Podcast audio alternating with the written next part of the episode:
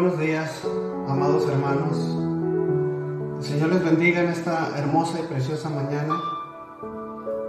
Es una bendición de parte de nuestro Dios el hecho de permitirnos abrir nuestros ojos una vez más y por eso estamos agradecidos con nuestro Dios.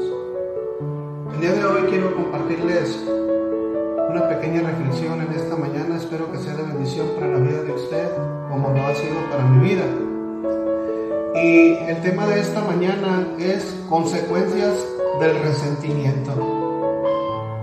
Y la escritura de esta mañana la vamos a encontrar en el libro de Hebreos, capítulo 12, verso 14 y 15. Solamente dos versículos. Dice la palabra del Señor en el nombre poderoso de Jesús. Seguid la paz con todos y la santidad sin la cual nadie verá al Señor.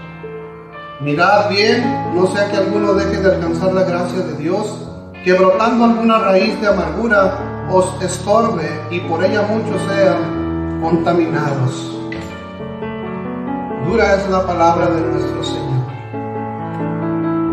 Amados hermanos, fíjense que la Biblia enfatiza la importancia de perdonar. Perdonar a quienes nos han agraviado. Aunque puede parecer natural distanciarse de las personas ofensivas, negarse a perdonar tiene consecuencias peores que el dolor de haber sido agraviado. El resentimiento, el resentimiento daña las relaciones familiares.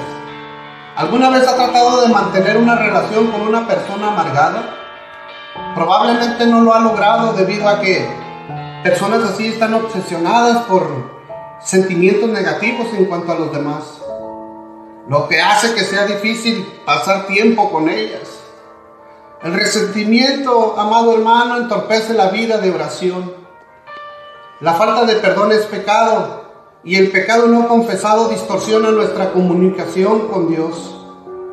Por tanto, amado hermano, es importante perdonar a los demás antes de orar o de adorar al Señor, según Mateo 5, 23 y 24.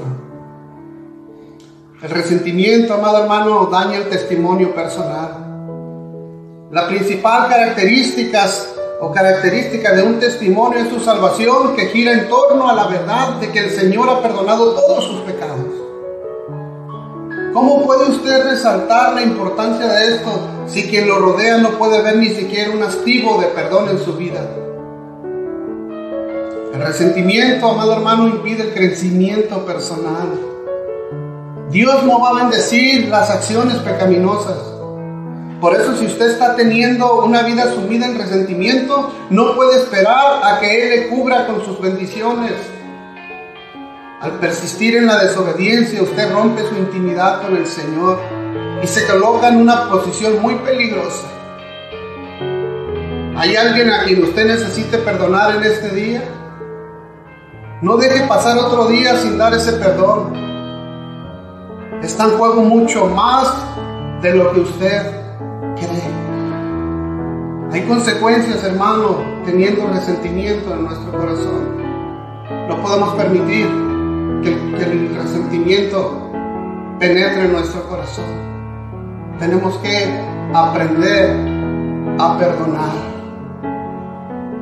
Es la, reflexión de esta mañana, amado hermano. Espero que haya sido de bendición para usted como lo fue para mí en esta mañana. El Señor les bendiga y que tengan un bendecido día. Amén, amén. Bendiciones.